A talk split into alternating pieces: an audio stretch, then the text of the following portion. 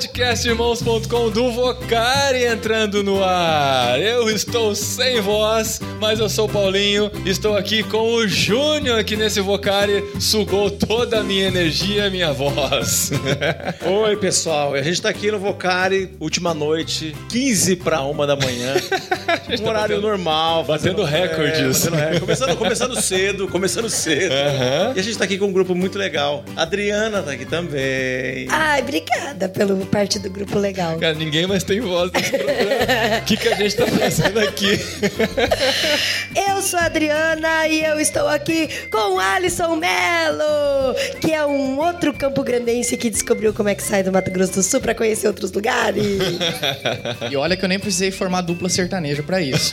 Na verdade, saí por outra via. O negócio foi mais rápido. E aí, galera? Deu menos tá dinheiro, aqui? provavelmente. É. é muito bom estar participando aqui com vocês desse podcast, nesse horário maravilhoso. Tá quase todo mundo sem voz, eu tô com a perna bamba. Então a gente tem que falar pouco e segurar o ar. Não é não, Lissander? E eu também tô aqui com meu amigo Lissander. Olá, gente. Pra gente é boa madrugada, né? Se você não lembra, o Lissander é o editor-chefe da Ultimato. É isso mesmo, Lissander? Não. Agora que eu pensei que eu ia acertar. Gente, aconteceu? Lissander, eu não faço ideia do que você faz que no? Ultimato. Porque é cada coisa que aparece, meu, é sério. Eu, eu corro risco de perder meu emprego, né? Porque estão dizendo que eu sou o que eu não sou lá, né? Então. E o que, que não você é é. Conta pra gente. Você que vai guardar. aconteceu? Você perdeu um lugar? Você vai guardar esse segredo também, Lissander? Eu sou editor do portal da editora Ultimato, né? Muito bem. editora. Você é editor-chefe do portal da editora da Ultimato. Isso, muito bem. É isso. Eu estou aqui muito feliz porque eu tenho o privilégio de apresentar o André Leitão. Muito bom ter você aqui com a gente. Deus te abençoe muito no seu trabalho e vai ter, vai ter muito papo pra gente conversar com você aqui. E a gente tá aqui pra falar sobre um tema que tem borbulhado a mídia nos últimos meses, a questão dos refugiados. E estamos recebendo aqui o Alisson e o André, que trabalham com refugiados aqui no Brasil. E a gente vai tentar entender a problemática, vamos tentar entender a situação que estamos vivendo, que o mundo está vivendo, que a Europa está vivendo, e ver o que, que a gente tem a ver com tudo isso nesse programa aqui do podcast Irmãos.com.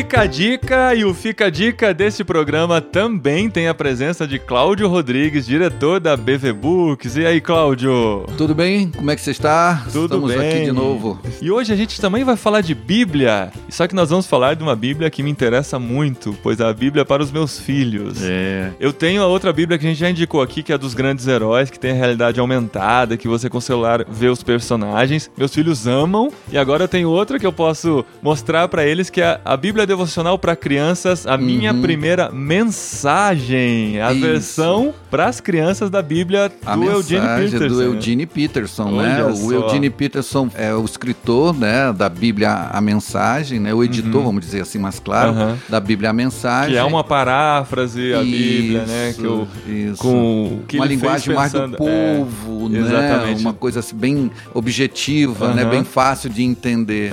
E aí ele traduziu também, ele foi a proposta dele, a intenção de levar isso também para as crianças. Que legal. Então ele fez essa Bíblia devocional, né? Que Uhum. em cada lição da Bíblia você tem o orar, né? Junto com a criança e depois o praticar, ou Uhum. Poxa. seja, a avaliação daquilo que ele, é, vocês acabaram de ler, enfim, Uhum. tudo isso. Então a Bíblia a Mensagem tem essa- esses dados interessantes para os nossos pequenos. Para as crianças. Eu achei incrível. Os traços das ilustrações sim. São uma coisa de outro mundo. Bem colorido, é uma coisa que uma criança gosta, né? Uma qualidade incrível. Sim, uma qualidade grande, fácil de entender, né? Eu acho que é, tanto o pai como a criança vai Ah, ser um livro vou- muito interessante. eu vou pra me deliciar Agora, com isso aqui. É é interessante falar que é a partir dos quatro anos de idade, né? Aham. Então é uma Bíblia que a criança, até que idade? Enfim, a gente não pode dizer, às vezes, né, a maturidade de uma criança, né? Então você tem que avaliar a maturidade do seu filho ao comprar uma Bíblia. Mas a partir de quatro anos, eh, ela já é aplicada para essas crianças. Muito bom. Essa é a Bíblia Devocional para Crianças, minha primeira mensagem do Edine Peterson. A BV Books tem investido muito em Bíblias, né? Sim, é verdade. É bem legal. nós, nós temos oito projetos de Bíblias, É. né? Desses oito, quatro já lançados. Aham. Seis total, vamos dizer Aham. assim, né? Quatro Bíblias normal e duas para criança infantil. Muito legal, parabéns pela iniciativa, pelo trabalho maravilhoso que é essa Bíblia. E o link está aí no post, você pode adquirir no site da BV Books e fica a dica.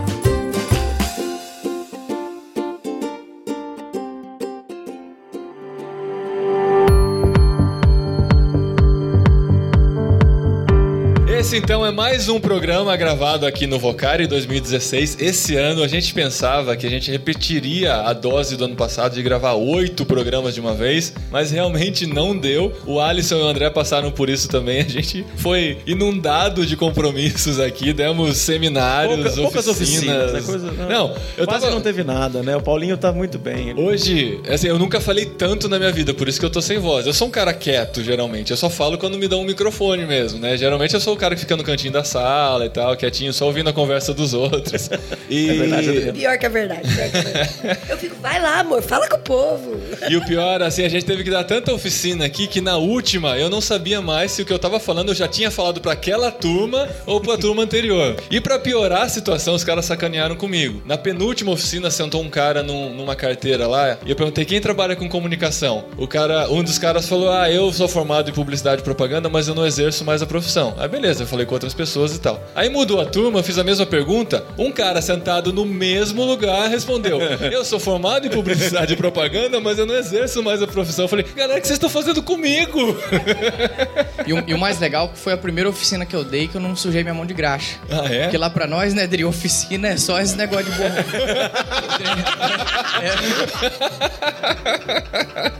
Muito bom, mas pra vocês, antes da gente entrar no tema mesmo, pra falar do Vocari, desse movimento, o que significou pra vocês estar nesse evento aqui? Vale a pena. A oficina mesmo tinha uma hora e meia de duração. Cara, eram 38 oficinas, cara. É, Dava pra consertar? Dava, a frota inteira. dava, dava. Mas No ano assim, passado foi menos de 20 e agora foi. Caramba, Que é muita isso. coisa. E a gente fez uma, uma regra pra garantir público pra todas as oficinas, né? Um, Limitou, um jeitinho né? pra garantir que todas as oficinas tivessem um público é legal. porque ninguém queria saber sobre a igreja sofredora, né? Valeu.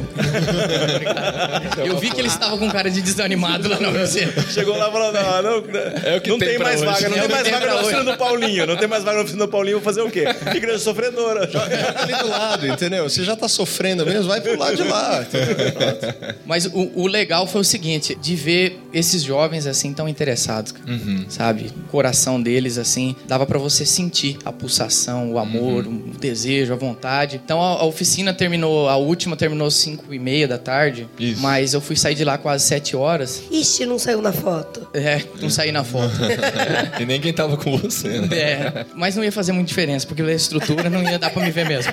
Então, mas o fato todo é acompanhar esse pessoal, sabe? Aconselhar eles, ouvir eles. O Vocari, eu acredito que eles têm a oportunidade pra falar tudo aquilo que eu acho que já tá dentro deles há tanto tempo. Aham. Que eles querem fazer, que eles pensam em fazer, mas que eles não imaginavam que tinha esse bando de doido fazendo essas coisas aí. Aham. Que Deus tinha direcionado tanta gente, né, Pra fazer tanta coisa diferente. Então, isso é o que mais vale a pena. Valia a pena pra aconselhar um cara Isso. aqui. Então, isso não tem Legal. preço. E o diferencial que eu vejo no Vocari é realmente o público, porque é impressionante. Parece que tá todo mundo com essa paixão, né? Ninguém veio aqui pra ter um dia diferente, pra passear, pra comprar coisas ou qualquer outra intenção que as pessoas vão pra congressos. Eles vêm aqui porque eles estão realmente com essa paixão, né? Não, e, e, gente, eu fiquei impressionada. Eu devia ter feito uma foto, né, Júnior? Mas a galera, todo mundo assistindo o Libério falando assim. E não tinha ninguém no WhatsApp, no Facebook e nada. Porque. Pode ter o- A sido, sala pode. O negócio é Pode escuro. ter sido por causa daquela estrutura de inibir as ondas de 3G que a gente instalou? Pode. Claro, eu acho que foi por aí. É verdade. Essa o professor Wilson foi campeão, hein? E é engraçado, porque assim, como o lugar é escuro, e aí eu olhando de frente, não tinha nenhum brilhinho do celular. Aham, tava o único todo mundo brilho atento. que tinha era brilho nos olhos dele. É muito Olha. bom. E pra você, André, o que que significou pra você, com sua iniciativa, estar presente aqui no Vocari? Realmente tem sido muito importante. Desde o momento que a gente ficou sabendo que ia ter um novo Vocar e a gente tinha conversado com jovens que tinham participado ano passado, que tinham gostado muito daquilo que eles viram aqui e se sentido realmente assim, renovados e mobilizados em fazer a diferença. Então eu acredito que o que vocês estavam falando realmente é, é isso. Você vê jovens vindo que já têm um coração, uma predisposição em, meu, o que, que eu posso me engajar? Onde eu posso entrar para fazer a diferença? Qual pode ser a minha função? Então é esse lance de buscar essa vocação mesmo lá no centro, lá no cerne, para que aonde eu estiver presente eu vá fazer uma diferença. E é muito legal isso das oficinas, do stands e de toda a estrutura que é bem dinâmico, né? Que eles acabam realmente podendo beber de muitas fontes e aí poder realmente se enxergar onde ele quer trabalhar, onde ele quer realmente estar ajudando ou participando. Então um evento assim maravilhoso, tem sido muito legal. Joia, gente. Ano que vem tem mais. Inscrições já estão abertas. Já, já, já vão estar abertas ou Já, é já só estão uma... abertas agora. Mas vai continuar aberto durante o ano. Vai, todo. Durante o ano todo. Legal. Vocário.org.br. Todo mundo aí pode se envolver e trazer a caravana pro ano que vem, né?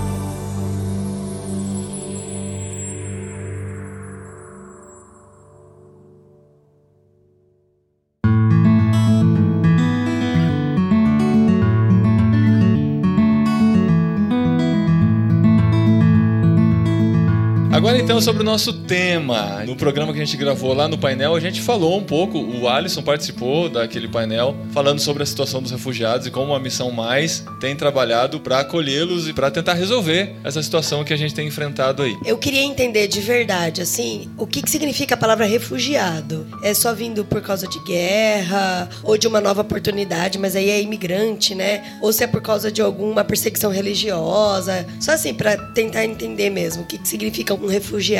O refugiado, ele não está ligado ao imigrante. O status que ele recebe no Brasil de refugiado é por conta de guerra civil ou perseguição religiosa. Então, nós temos uma resolução no Brasil de julho de 97 e o Brasil acatou essa decisão, que na verdade ela está na Declaração Universal de Direitos Humanos da ONU, que enquadra o refugiado como toda pessoa que, por conta do seu status religioso, do seu status étnico ou social, ele está vivendo em temor por conta daquela situação no seu contexto. Até político também. Até político também. Então é o que a gente até fala de asilo político, essas coisas, mas ele sai como refugiado. A documentação dele sai como refugiado. Então, essa é a definição que tem nos termos da resolução que foi aprovada em julho de 97 no Brasil. Ele chega aqui no Brasil e aí ele tendo visto ou não tendo visto, isso para todos os países que assinaram esse acordo que o Alisson mencionou agora,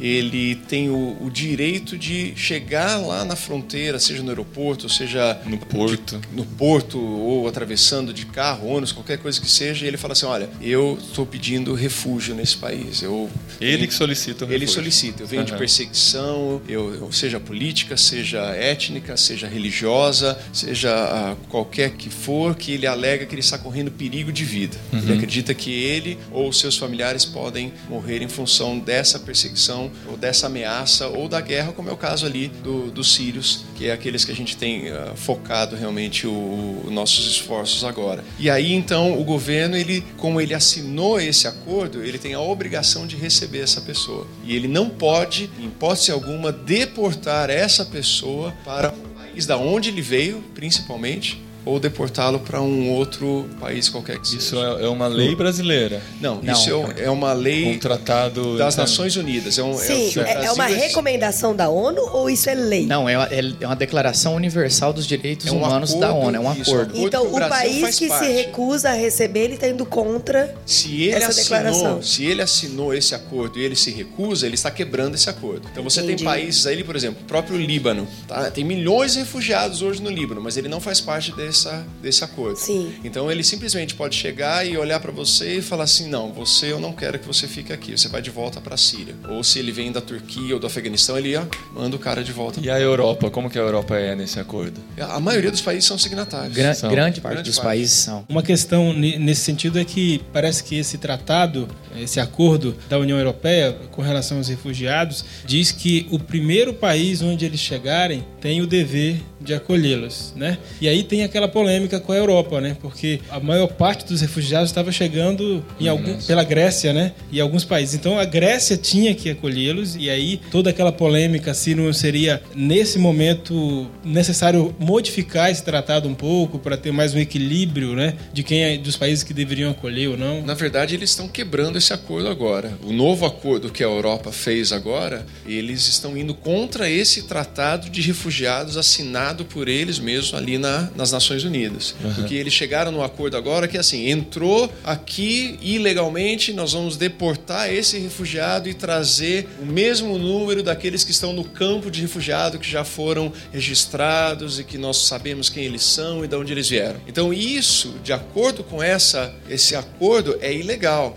Isso não é correto. Então várias entidades de direitos humanos têm se levantado e falado. Aí tem um outro lado da moeda que a gente sabe também, que é a questão de segurança que eles estão passando esse grande problema agora, principalmente ali na Europa. Mas é preciso talvez buscar uma outra forma de resolver isso sem jogar no lixo um tratado que tem sido usado desde a da Segunda Guerra Mundial. Desde a depois Segunda da Guerra, Segunda Mu- depois da Mundial. Segunda Guerra Mundial. Foi, na verdade, 10 anos depois da Segunda Isso. Guerra Mundial que esse tratado foi feito. Aham. E o, o Brasil, naquela época, muitos, na, na verdade, acho que mais depois da Primeira Guerra Mundial, né, que recebeu muitos imigrantes, refugiados, né, muitos nossos familiares, nossa árvore genealógica veio nesses navios depois da Primeira Guerra Mundial. E a gente tem, de muitas pessoas, essa postura de não querer aceitar os refugiados, esquecendo que maior parte da nossa população é fruto de recebimentos de refugiados no Brasil, né? Mas isso não é só aqui que acontece também, né, André? A gente vê lá nos Estados Unidos, eles passam o mesmo problema. 24 estados estadunidenses não aceitam também refugiados. Olha só. Os estados republicanos, no caso. Os 26 estados democratas aceitam os refugiados. E não é uma lei, assim, digamos, que mude de estado para estado. É uma lei onde a nação inteira acatou. Eu acho que você tocou num ponto muito importante em relação ao Brasil e ao brasileiro. Principalmente porque na época que os nossos bisavós e tataravós e tal começaram a vir para cá, não era muito claro essa noção de refugiado. Essa lei não existia e acredito que esse conceito não era tão entendido. Mas provavelmente muitos dos nossos ancestrais aqui, de várias famílias nossas, vieram como refugiados. Não foram imigrantes apenas. A- Aí a questão do imigrante é que ele vem por própria iniciativa. Então ele decide, como muitos brasileiros têm ido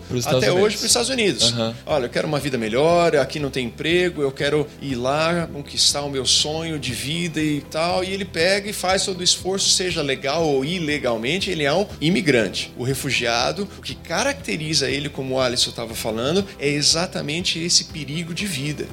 Então a gente conversa às vezes com as pessoas nas ruas e alguns deles falam assim: não, mas esse pessoal tá fugindo da polícia, esse pessoal é, é ladrão, esse pessoal tem algum Terrorista. problema, é terrorista, É, homem-bomba. Ah, né? Síria é homem-bomba, é tudo homem-bomba. E na verdade não Isso é são. muito comum, essa, essa Muito. postura. Eles falam isso pra nós, né? Eles sempre dizem que a maior piadinha entre eles é cuidado, hein? Cuidado, ele é homem-bomba, hein? Ah. E isso eles falam, puxa, nós estamos, na verdade, é fugindo disso. Nós estamos fugindo desses ataques e desses extremistas. Então, Uhum. às vezes, infelizmente, vêm terroristas infiltrados. Pode vir, pode ser que aconteça, mas a grande maioria, eu poderia dizer aqui, vamos lá, 99% deles estão fugindo exatamente das atrocidades que esses grupos extremistas têm perpetuado ali. E, e fora essa questão também, os cristãos que vêm para cá, lá eles são muito divididos em grupos étnicos. Então nós temos dentro da Síria hoje cristãos curdos, nós temos os cristãos é, ortodoxos e muitos deles são cristãos nominais. E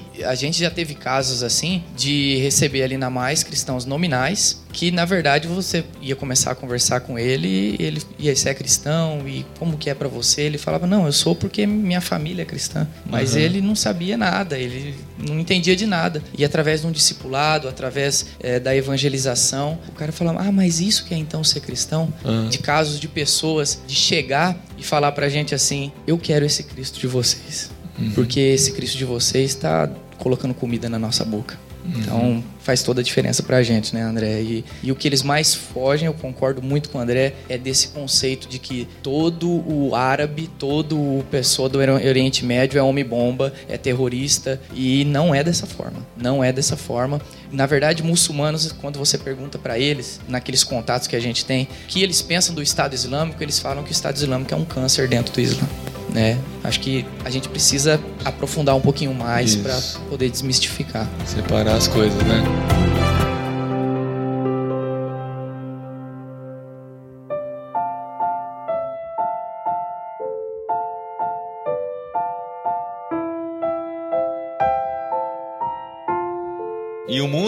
Abriu os olhos e chamou muita atenção a questão dos refugiados daquela criança que foi encontrada na praia, que a gente não gosta nem de, de, lembrar da imagem, né? Você acha que toda essa comoção que aconteceu em volta dessa situação foi positiva de alguma maneira? Foi mais prejudicial para a maneira com que a Europa, os outros países têm encarado a situação dos refugiados? Eu creio que, infelizmente, aquela cena, que é uma cena realmente terrível, que eu acredito às vezes que a gente nem, nem deveria ter talvez presenciado aquilo de tão uhum. cruel que ela é, na verdade. Ela simplesmente reflete a indiferença. Uhum. Ela é, como talvez eu diria, o cúmulo da indiferença ao sofrimento do próximo. Quando você enxerga aquele menino lá morto, afogado, simplesmente porque nós estamos permitindo que o tráfico de pessoas seja executado. E isso nós, eu digo, como governos e como, como países, como nações que assinaram esse tratado, fizeram tudo isso, e numa situação como essa, a gente acaba meio se afastando e deixando chegar naquele ponto que chegou. Então, a comoção foi, eu acredito que, vamos dizer, boa, no sentido de que vários europeus se mobilizaram e até indo contra, às vezes, o seu próprio governo e, e tentando, de uma forma popular, mobilizando os seus governos a aceitarem mais pessoas. Né? Uhum. A gente sabe de casos ali na Alemanha que eles começaram a receber nas casas, eles começaram a dizer: olha, tem dois quartos aqui, pode vir para cá. Eles criaram sites né, para que as pessoas se comunicassem, aplicativos e que estivessem sendo recebidas além daquilo que o governo estava oferecendo. Que o legal. movimento da população, da população mesmo, eles que é, sem necessidade deles. de incentivo do governo. Sem necessidade. E assim, você vendo o pessoal chegando às vezes na Noruega, na, na Suécia e eles sendo recebidos nas estações de trem. E falar, daqui vocês são bem-vindos, aqui vocês não vão ser perseguidos. Então houve essa mobilização, uhum. mas ao mesmo tempo existe talvez um, um certo limite de tolerância, porque se você olhar países como o Líbano e como a Jordânia, esses países estão pagando um preço muito alto, no sentido de com a sua própria economia, com a própria necessidade daqueles que são do país ali. Tudo encarece num país como esse. O aluguel vai encarecer, a alimentação vai encarecer, eletricidade, água, tudo. Não estou dizendo que isso é razão para a gente simplesmente fechar a fronteira e deixar todo mundo morrer. De maneira nenhuma. Nós temos que apoiar e abrir para poder ajudar, porque eles são exatamente como nós. Mas nós temos que buscar uma redistribuição maior, de maneira que as nações consigam aceitar e, e absorver né, de uma forma melhor mais e, digna. E você contou que a Jordânia paga um preço muito alto. E engraçado que a Jordânia ela cede o pedido de refúgio mas o refugiado não pode trabalhar. Ele fica lá. Então a Ele gente não pode ganhar dinheiro da pode. economia do país. O que, que acontece? A gente tem um trabalho num bairro de Amman que tem 84 mil refugiados iraquianos. É muita gente. E, um e os caras não podem trabalhar. Ou seja, concede o refúgio, mas vai fazer o quê? Mas também o país não tem é, uma estrutura para poder fazer alguma coisa. Ele, ele, já não tinha antes uma economia forte o suficiente para absorver mão de obra. E aí esse refugiado se torna, como no Brasil também, a mão de obra barata. Uhum. Então tem vários refugiados trabalhando no Brasil sem carteira assinada, vários refugiados trabalhando em situações que não são propícias. Você tem adolescentes trabalhando e não indo para a escola. Uhum. E parte do nosso trabalho tem sido exatamente isso: chegar chegar nessas famílias, identificar quem está nessa situação e buscar conversar com o pai, com a mãe, se os dois estão presentes aqui, né? E está dizendo que, olha, essa criança, esse adolescente tem que voltar para a escola. A gente tem que conseguir ajudar você, ajudar que você tenha um trabalho, consiga se sustentar, consiga amparar sua família com vários projetos e formas, e aí esse adolescente, essa criança possa voltar para a escola. Como que vocês têm contato assim? É, eu queria que vocês explicassem do começo com relação relação à à organização que vocês estão representando. Você é do Compaixão, né? Compassiva. Desculpa. Eu estudei tanto que, que era compassivo e eu achei que era compaixão. É só um jeito mais bonitinho de falhar, entendeu? A gente. É, bonito no cartão. Naqueles pegar hinos e cânticos mais- antigos mais da igreja, a gente chique, falava assim. compassivo. É, pode ser, pode ser. É retrô tá na moda. É vintage. E assim, eu queria entender melhor o, o que, como vocês, a forma que a, a organização trabalha e como vocês têm acesso a eles, né? Se vocês ficam no porto também. Não, olha, tem, tem sim pessoas, às vezes, tem organizações que, que já deixaram até telefone, endereço tal para a Polícia Federal e, pra, e, e ali no aeroporto. E às vezes recebem ligações de madrugada e tal, falando, vem aqui buscar. Não é o nosso caso. A gente iniciou o trabalho em 2014 e a gente acabou buscando ver quem ali em São Paulo estava trabalhando com refugiados. E para minha surpresa não eram muitas organizações. E tinha realmente uma, uma organização que era a Caritas, que já trabalha há mais de 20 anos ali com refugiados. É, é da Arquidiocese ali de São Paulo. E eles fazem um trabalho realmente exemplar e maravilhoso com todos os refugiados de várias nacionalidades. E aí, nessa pesquisa com eles, a gente foi entendendo que a maior necessidade no momento era trabalhar ensinando português. Então, a gente focou nesse grupo para ter um grupo mais homogêneo e para poder trabalhar com eles de uma maneira mais, mais fácil, mais, mais simples e até dos nossos professores terem mais facilidade nisso aí, porque os professores são voluntários. E a gente começou a dar aula de português. Só que aí muitos vinham da Caritas. A Caritas falou: ó, tem aula aqui de português, pode ir lá. Tem aula aqui de português, pode ir lá. E eles começaram a vir e a gente começou a dar aula. E através das aulas nós fomos conhecendo essas pessoas e sabendo dos seus problemas, o que acontecia com a sua família, o que tinha acontecido, quem ainda estava na Síria, num campo de refugiado. E aí a gente foi desenvolvendo os outros projetos além da aula de português. Esse foi mais ou menos o nosso início. Bom, eu vou contar o pessoal da publicidade. Segunda-feira eu tô demitido, viu, gente? Tem alguma organização que me contrata aqui? Mas é que tem uma. é, na verdade, aconteceu um fato muito engraçado, né? Digamos assim. Quatro irmãos paquistaneses, eles estavam congregando na igreja deles, lá no Paquistão. Entrou alguns radicais islâmicos e falaram: olha, ou vocês param com o culto, ou nós vamos matar todo mundo que tá aqui. Pegaram a família deles e foram pro interior do Paquistão. Chegando lá, o padre teve compaixão deles, falou: rapaz, vocês têm que procurar um lugar para vocês pedir. ref-" Ele não falou rapaz assim contextualizado, né? Mas. Ele deve ter falado. É, mas vocês têm que procurar asilo em algum lugar, né? E, e o que eu consigo pra vocês agora é pra vocês ir pro Brasil. Vai ter um evento lá chamado Jornada Mundial da Juventude. Olha, vocês que fingem que vão ver o Papa e quando vocês descer lá, vocês vão pedir refúgio. E aí o pastor e mais três membros dessa igreja que estavam junto com ele deixou as famílias lá escondidas no interior e desceu no Brasil no dia da Jornada Mundial da Juventude, achando que ia ver o Papa, né? E aí eles entraram num táxi mostraram, eles eram de ordem presbiteriana, pediram para procurar uma igreja presbiteriana dali da região e o taxista falou: tem um, uma- um parente minha que vai e levou lá e chegou lá, ó, quem que trabalha aqui com igreja sofredora, igreja perseguida, não sei o quê, ligaram pro Mário. Que Mário. Mário Freitas é o presidente da Mais. Não, gente. Eu ia dar essa resposta agora, mas já passou do horário. Que Mário que Depois é. da uma hora da manhã. Pior que a pergunta, a pergunta dela, a pergunta dela foi sincera. Foi. Foi, foi. Então, O Mário Freitas, a gente tem em irmãos.com missão na íntegra e tem algumas mensagens do Mário Freitas, inclusive falando, apresentando a mais. Então quem quiser conhecer mais da mais, tem lá nas mensagens do Mário. Mas o bacana que foi isso, não foi nada muito planejado. Então a gente recebeu eles lá, como a gente já trabalha com a igreja sofredora em outras vertentes, o Mário falou: Eu tô acreditando que a gente possa expandir a coisa. E a gente começou a acolher esses cristãos que estavam sofrendo perseguição. Então, diferente do trabalho do André, o nosso trabalho é diretamente com cristãos. A gente só recebe cristãos que estão solicitando refúgio no Brasil por conta da perseguição religiosa. Hoje, a Voz dos Mártires da Inglaterra faz esse filtro pra gente, porque porque eles estão aí há 14 anos fazendo, eles têm acesso a essas pessoas. É a primeira etapa do processo. A segunda etapa é quando eles chegam aqui, nós acolhemos eles na base da Mais em Colombo, que a gente mudou tem pouco tempo, e a gente está em fase de construção ainda da cidade refúgio. E nós acolhemos eles ali, damos entrada na documentação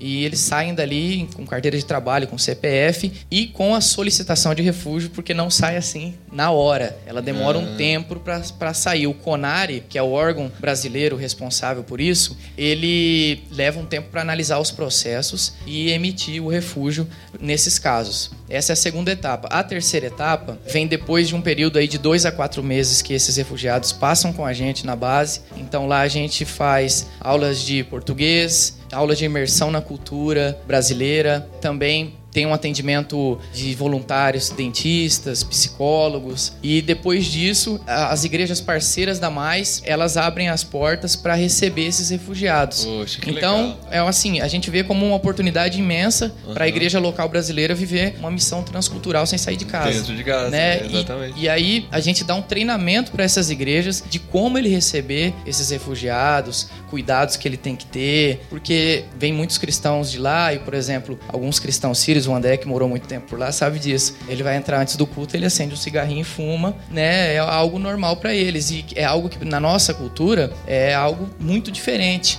né? Em algumas igrejas. Então, às vezes as igrejas falam: "Pô, mas o que, que é isso? Vocês não mandou cristão para cá? O que, que tá acontecendo?" então a gente tem que dar esse treinamento, avisando desses cuidados e prestar o acompanhamento. Como a Missão Mais trabalha com esse foco dos refugiados cristãos, como a igreja brasileira está acolhendo esses refugiados? Vocês estão percebendo que ela tem assimilado mais facilmente esse desafio do acolhimento ou há muitas barreiras ainda culturais e, ou indiferença, ou o que seja? A igreja brasileira, nós já tivemos casos de devolução.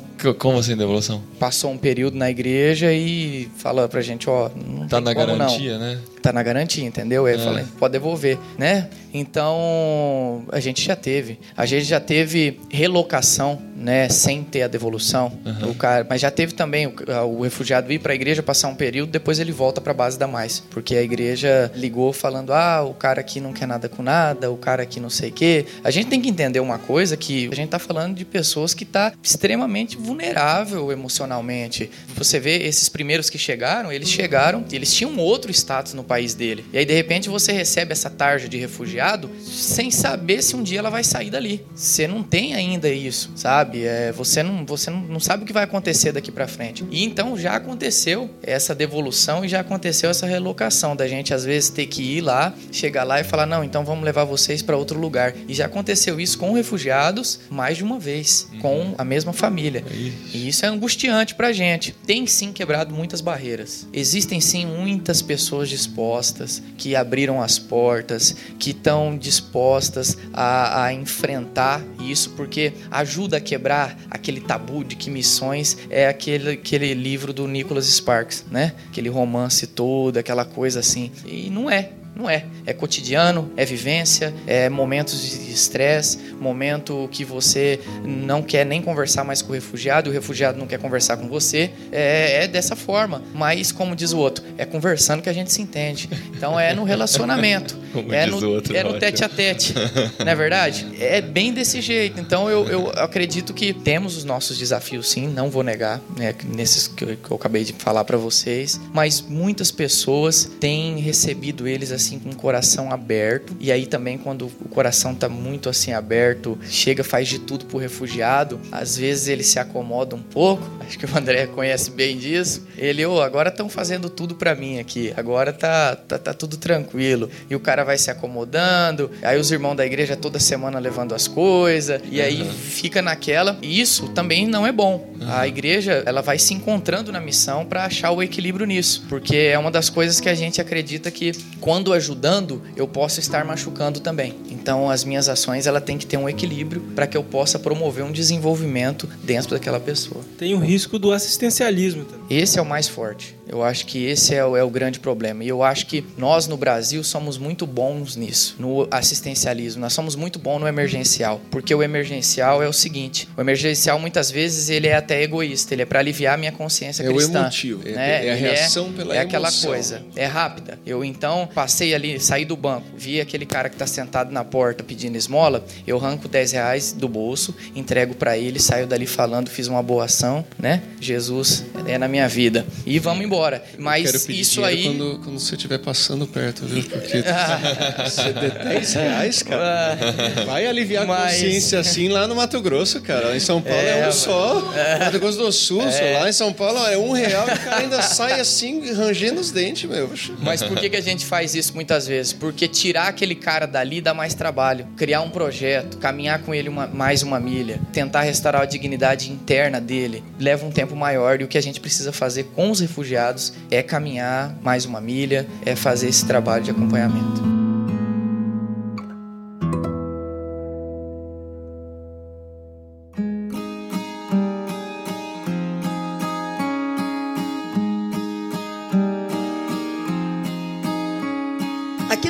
Eu tô no estande da Cepal e junto lá no estande da Cepal tem alguns ministérios relacionados com o BAN e um deles é o Ula Braceletes. E a menina tava me contando que ela sentiu no coração a vontade de receber refugiados para trabalhar com ela, dando oportunidade. Eu até perguntei para ela, mas assim, desculpa a pergunta sem ofender, mas você dá todos os direitos para ela como um trabalhador normal. Ela não como um trabalhador normal. É o mesmo salário, a mesma carteira assinada, tudo. Eu dou preferência para contratar refugiados porque eu sei que eles têm dificuldade em trabalhar em outro lugar. E aí eu queria saber se vocês têm organizações filiadas com vocês nesse sentido, se quem tá ouvindo a gente também tem o desejo de também começar com isso, se pode entrar em contato com vocês. Como que funciona isso, sabe? No nosso caso, é justamente essa a terceira etapa do projeto. A gente deixa aberto para qualquer parceria que possa surgir para acolher essas famílias. E eu queria deixar assim um pouco assim mais específico que o trabalho da Mais é direcionado com cristãos perseguidos a acolher esses refugiados por questão vocacional. Porque o nosso lema é conectar a igreja sofredora com a igreja estável. Então, nós entendemos que essa igreja está sofrendo. E nós entendemos também que isso acaba sendo uma voz profética para o nosso ambiente aqui. Né? E, então, essa terceira etapa do projeto, ela é aberta. E pessoas como essa menina que te procurou são muito bem-vindas. A gente tem o nosso banco de dados, tem como ela entrar em contato com a gente na Mais, para ela passar as informações dela. Porque quando a igreja recebe esse refugiado, ela se responsabiliza para dar alimentação e dar também a hospedagem e inserir elas no mercado de trabalho, né? Então não é algo assim fora do comum. Nós acompanhamos isso também, tanto para proteger o refugiado quanto para proteger a igreja, para poder ajudar eles nessas duas partes. Então é muito bem-vindo isso. É só entrar em contato com a gente. Vou deixar o site aqui é maisnomundo.org. Tem lá, ah, você vai ver a parte de mobilização, voluntariado, tem tudo escrito certinho e a pessoa deixa lá ou então entra pelo contato arroba maisnomundo.org e descreve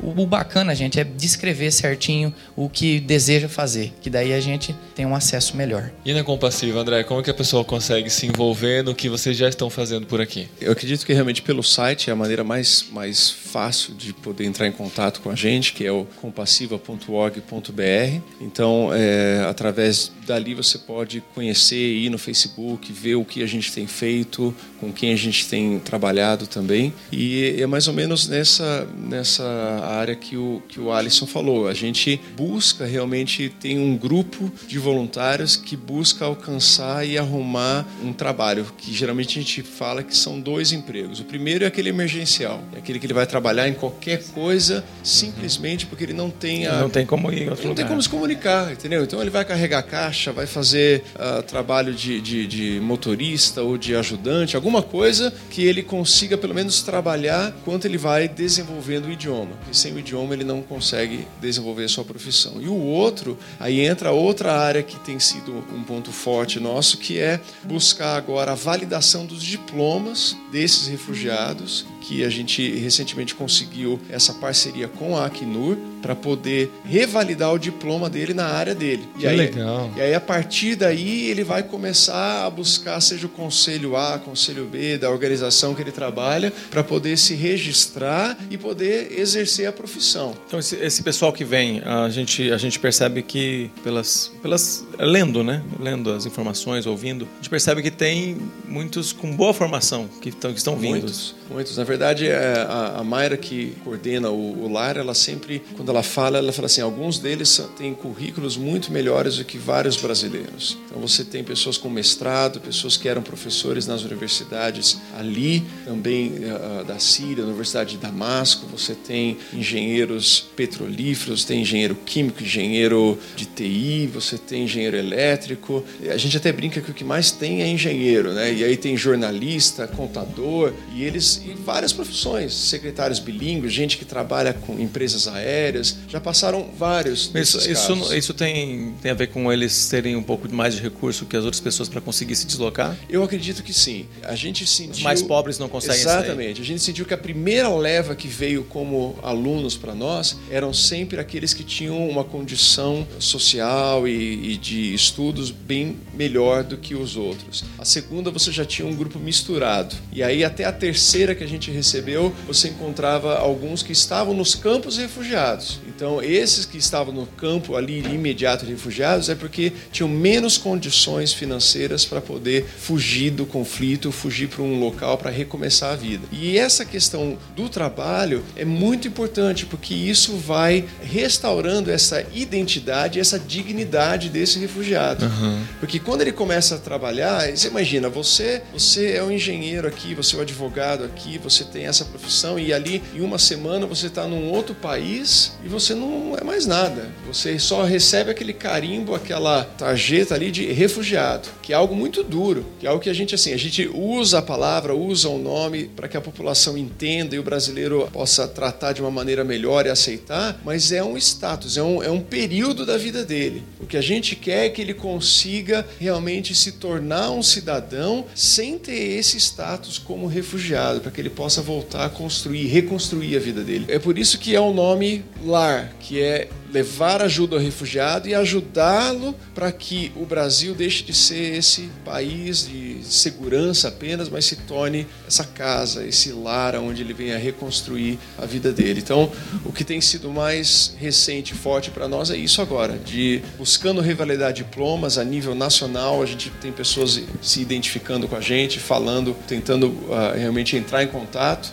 e a gente acredita que em breve nós vamos estar conseguindo já dar início nisso e é assim um apelo realmente que a gente precisa é que outras organizações como universidades federais, universidades estaduais, Ministério Público, seja de qual estado que for, enxerguem essa necessidade, se mobilizem em cima disso e possam facilitar esses trâmites, em vez de complicar, que facilitem isso, né? Porque esse período de espera até que ele é aprovado pelo CONARE, até que ele recebe essa documentação é angustiante para esse refugiado e a gente precisa acelerar o máximo possível. Muito bom, gente. Muito bom, gente. É um tema muito interessante, dá pra falar muito mais sobre isso, mas com certeza entrando no site maisnomundo.org e compassiva.org.br você vai ter essas informações, vai poder se envolver, tenho certeza que tem oportunidade para todo mundo que sentir-se chamado por essa conversa que a gente teve aqui, vai ter como se envolver. Então eu agradeço muito ao Alisson e ao André E... que participaram com a gente. E ó, gente, tem tanta coisa pra contar ainda que a gente tá com sono, né? Mas as histórias deles, já tô sabendo que um morou pra cá, o outro já morou pra lá, É. já conhece tudo antes. Muito obrigado mesmo por vocês participarem com a gente. Valeu. E se Deus quiser, no próximo Vocário a gente tá aqui de novo trocando ideias. E aí a gente grava mais cedo.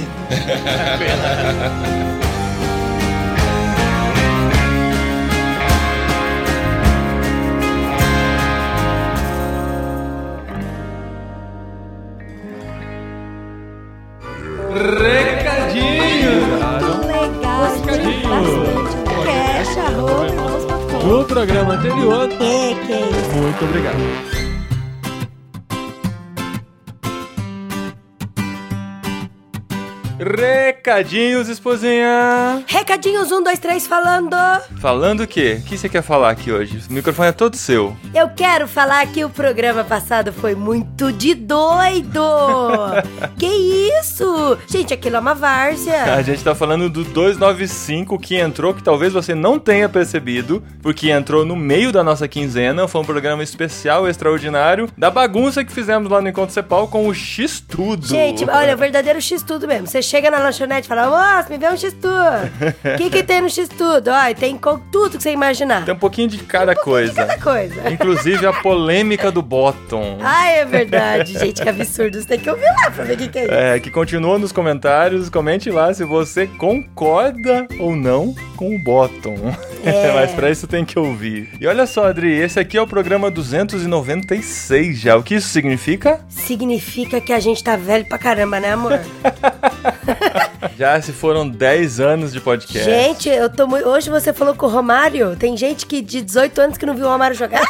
Eu falei, meu Quer Deus. dizer, viu o final da carreira dele, né? É. Que o, o Gabigol, né, fez o gol ontem pela primeira vez na Pô, seleção brasileira. Ninguém vai saber quem que é Gabigol. Não? Não. Todo mundo sabe, cara. Os melhores jogadores do Brasil. Isso, tá tudo no Santos, Aí, na cabeça dele. é, aí todo mundo comparando o, jogo- o jeito dele jogar futebol com o Romário, mesmo porque ele usa a camisa 11. Aí na entrevista ele fala: É, meu pai fala muito bem de quando o Romário jogava, que ele Olha gostava que- muito de assistir. E caramba, as pessoas. Tem gente que não viu o Romário jogar. Não, tem gente que tá ouvindo, a gente não faz ideia quem é o Romário. Mas enfim, programa número 300 está chegando no Muito podcast. perto. irmãos.com. Olha, se esse é o 296, pro 300 faltam. Três, no meio três, com esse mais três. E nós queremos fazer um programa especial. No 100, nós fizemos um programa gravado ao vivo, né? O Pode 100, presencial. A galera foi lá, gravou com a gente. Aí, assim, a filharada começou a nascer, a gente foi, né? Não, a gente mais- quis fazer diferente, É, amor. tá não bom. tem nada a ver. Os meninos não dão trabalho. É que a gente não, não gosta de realizar evento, essa, essa é a coisa, É, né? isso é verdade. Organizar evento não tá na nossa veia. A gente já tentou algumas coisas, fez algumas coisas legais, mas, meu, o nosso negócio é o virtual mesmo. É, é. Aí veio o programa 200, nós fizemos um encontro, mas via Hangout do Google. Nossa, foi muito da hora. Esse a foi baguncinha muito legal. legal. Muito legal. E vocês participaram. Quem estava vivo lá, né, participou. E agora vem o 300 e a gente também quer fazer com a participação de vocês. Afinal, Como? Como? Como? são Como? 18 anos de site e 10 anos de podcastirmãos.com. E a nossa própria cosmovisão cristã mudou nesses últimos 10 anos. Olha, é verdade, viu? Todo programa a gente aprende uma coisinha aqui, outra Meu, ali. A gente aprende muito. A nossa visão de reino hoje é completamente diferente do que 10 anos atrás. E maneira da gente encarar o evangelho. Mas conta tudo que você aprendeu nesses 300 Não, eu tô, programas, eu tô amor. mudando, eu tô mandando de maneira genérica. aqui, Não, né? mas não, não. Mas a gente quer saber o que você, querido ouvinte, aprendeu com o podcast irmãos.com. É isso mesmo. O que você aprendeu com o podcastirmãos.com, ouvindo um programa, ou de algum amigo que contou e depois você foi lá e ouviu também. o que, que você aprendeu? O que, que fez diferença, assim? O que levou você e seus amigos a discutirem, a trocarem ideias, a brigarem? Mas como que a gente vai saber o que você aprendeu? Você vai mandar uma mensagem de voz. Tem que ser de voz, pessoas. Isso. Tem que ser de voz. A boa e velha mensagem de voz que hoje está muito mais fácil de ser enviada. Por quê? Ah, é verdade. O WhatsApp agora é o novo Nextel, né, amor? Porque a gente não precisa mais fazer uma ligação telefônica. Você consegue mandar uma mensagem de voz pelo WhatsApp, por tantos outros aplicativos. Mas para não complicar, e como todo mundo deve ter o WhatsApp. É, geralmente eu não escuto mensagem de voz, mas essas eu vou ouvir, tá? Como assim? É, você não escuta as que as pessoas mandam nos grupos. né? Ah, mensagem de voz três minutos. Não vou ouvir, não vou. Aí, acabou de chegar uma mensagem de voz. É, acabou de chegar uma mensagem de voz aqui. Acabou mesmo.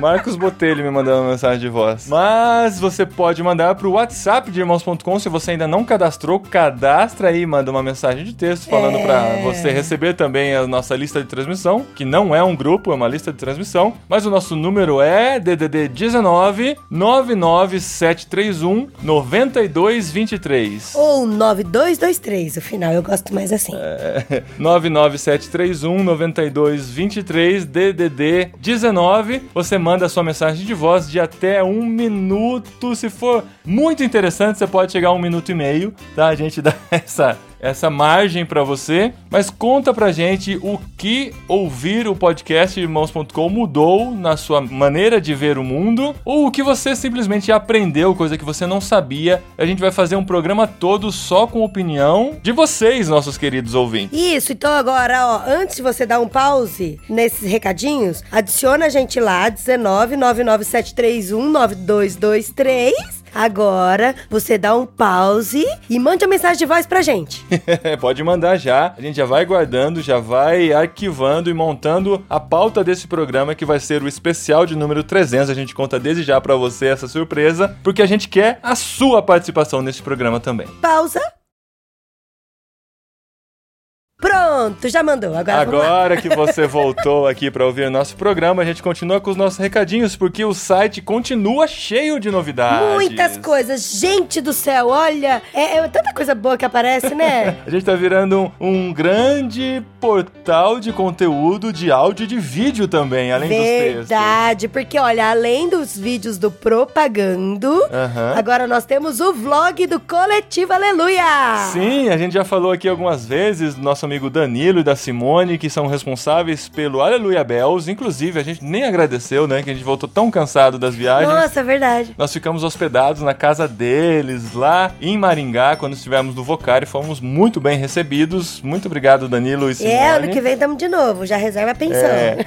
A gente ficou hospedado na casa deles, agora eles estão hospedados na nossa, que é irmãos.com, Nossa, com o coletivo Aleluia, um vlog de conteúdo muito interessante, falando sobre comunicação, falando de teologia. Verifica lá entre irmãos.com, vlogs, coletivo Aleluia e conhece esse conteúdo incrível que o Danilo tem produzido lá na Aleluia Bells. E outra novidade, Também temos podcast novo, irmãos.com. Agora somos seis podcasts. Vamos lá, Adri, pra não esquecer. Irmãos.com, check, BTcast, check. No Barquinho. Mais Be- ou menos check.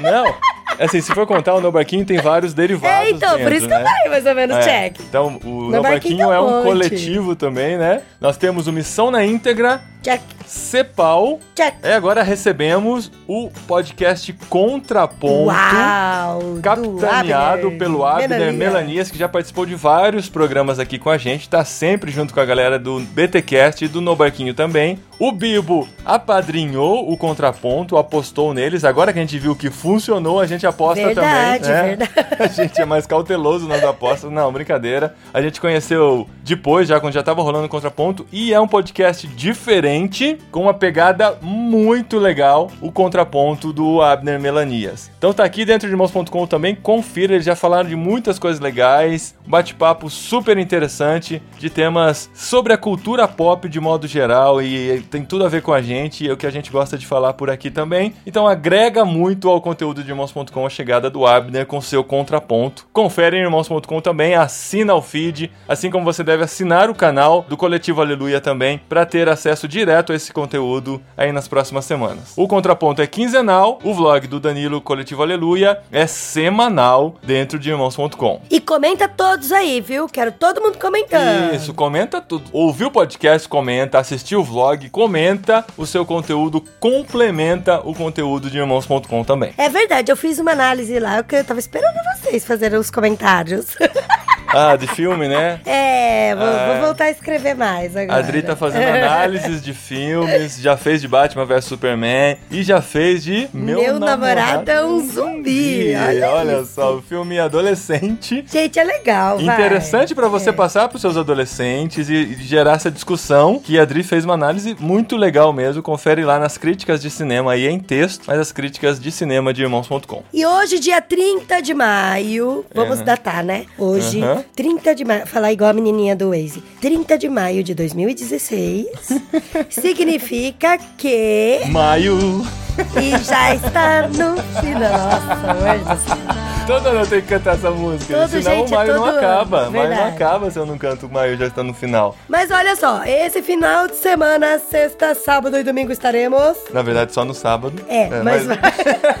Mas estará acontecendo o encontro de líderes jovens da verdade. Nós passaremos o sábado todo lá com aquela galera super animada do JV. Gente, é muito legal, muito legal, muito legal. Olha, você que tá aqui nas redondezas, ou você que é de longe e tem disposição de vir, tem que participar desse encontro. Mas é tem que ter bom. disposição. E bastante blusa. E blusa que tá frio por aqui, hein, galera. Mas vem aqui, participa com a gente do Encontro de Líderes JV. Fábio Silva vai estar lá, cara. O Fábio Silva do Novo Jeito, que participou do X-Tudo também, se você não sabe. É verdade, verdade, Ele verdade. esteve lá. E uma galera muito especial pra gente falar sobre liderança de jovens e adolescentes. Faça a sua inscrição por jovensdaverdade.com.br. Você tem três dias pra isso ainda. Participa a partir de sexta, fica até domingo. Você faz um networking incrível, conhece muita gente aprende Você muito os aprende, você dá risada, é muito legal. Beleza? E duas semanas depois, aqui em Vinhedo, na Ibaviva, acontecerá o encontro CEPAL para pastores e líderes da nova geração. Sim, a gente apelidou carinhosamente de Mini Encontro Cepal. Mini encontro CEPAL. Mini, mini, mini, mini, mini. Muito mais acessível. Se você vem sozinho, é 65 reais a inscrição. Se, Se você, vem em grupo,